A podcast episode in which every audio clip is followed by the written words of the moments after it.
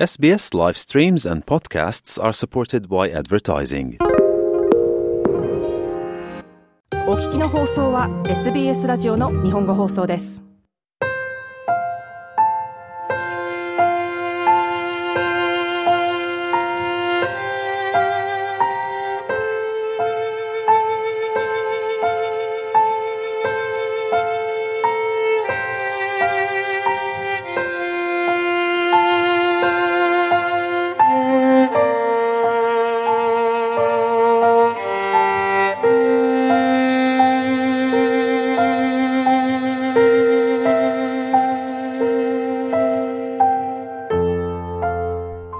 んばんは。ビーバーオペラの時間がやってまいりました。皆様、お元気でお過ごしでしょうか？プレゼンターの大竹彩子です。さて、これまではどちらかと言いますと、オペラの分野で名高い作曲家のオペラ作品をご紹介することが多かったかと思うのですが、その一方で、傑出した才能を持ち、多大な功績を残したクラシック音楽の作曲家の中には、オペラを作曲しなかった人もいます。または、オペラの作曲はしたものの、それらはピアノ曲やオーケストラ作品など、その作曲家のオペラ以外の作品群ほど知名度が高いわけではなく、上演機会もそこまでは現在では多くないといったケースも存在します。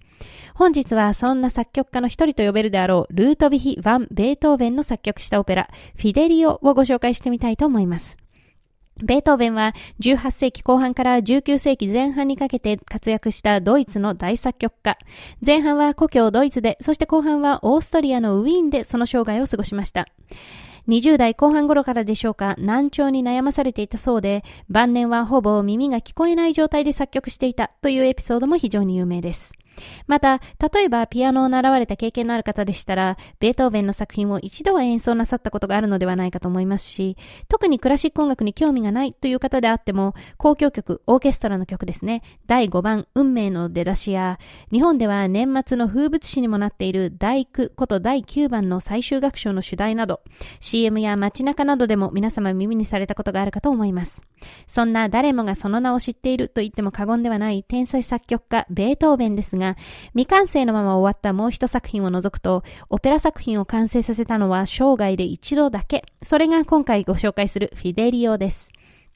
フィデリオのあらすじは、政治犯という形で、密かに監獄されている自身の夫、フロレスタンを助けようと、彼の妻でこのオペラの主人公、レオノーレが、自身の名をフィデリオと偽って断層をし、その身を危険にさらしながらも、牢獄の門番として潜入。様々な危機やドラマを経て、最終的には無事フロレスタンの救出が認められ、ハッピーエンドというもの。基本的には深刻で重い題材と言えると思いますが、そこにレオノーレの断層姿、つまりフィデリオの姿に惚れ込む牢獄の監視官ロッコの娘、マルツェリーネ。さらにそのマルツェリーネに恋をする青年ヤキーノなども登場し、恋愛模様も絡んできます。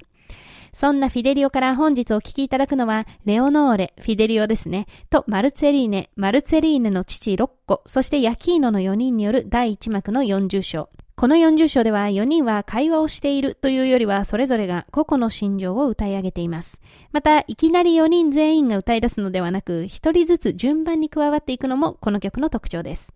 まず、マルツェリーネが出だしを担当。レオノーレ扮するフィデリオへのけなげな恋心を歌っていると、そこにレオノーレが夫を助ける決意とともに、マルツェリーネからの恋心を感じ、困惑する心情をソロする形で歌に加わってきます。次に加わる6個は、娘とフィデリオの恋仲の行方を応援し祝福。そして最後に加わるヤキーノは嫉妬に駆られる気持ちを歌います。4人が揃うと後半はそれぞれの心情を歌っているという構図は変わりませんが、声が重なり合うことで絶妙なハーモニーが奏でられます。今申し上げた通り、この曲では4人が順番に歌に加わっていくわけですが、それぞれが歌い始めるメロディーは基本的に同じもの。日本語では臨床といい、クラシック音楽の世界ではカノンという音楽用語が使われますが、同じメロディーをこうタイミングをずらして重ねていくという手法のことです。このあたりにもぜひ注目してお聴きくださいませ。では、本日の録音は2010年ルツェルン音楽祭からのもので、クラウディオ・アバド指揮、レオノーレ役はソプラノのニーナ・シュテンメ、マルツェリーネはソプラノのラヘル・ハルニッシュ、ロッコはバスのクリストフ・フィシェサー、ヤキーの役にはテノールのクリストフ・シュトレールというキャストです。それではまた次回の放送でお会いいたしましょう。どうぞお元気で。SBS 日本語放送の Facebook ページで会話に加わってください。l i いいねを押してご意見ご感想をお寄せください。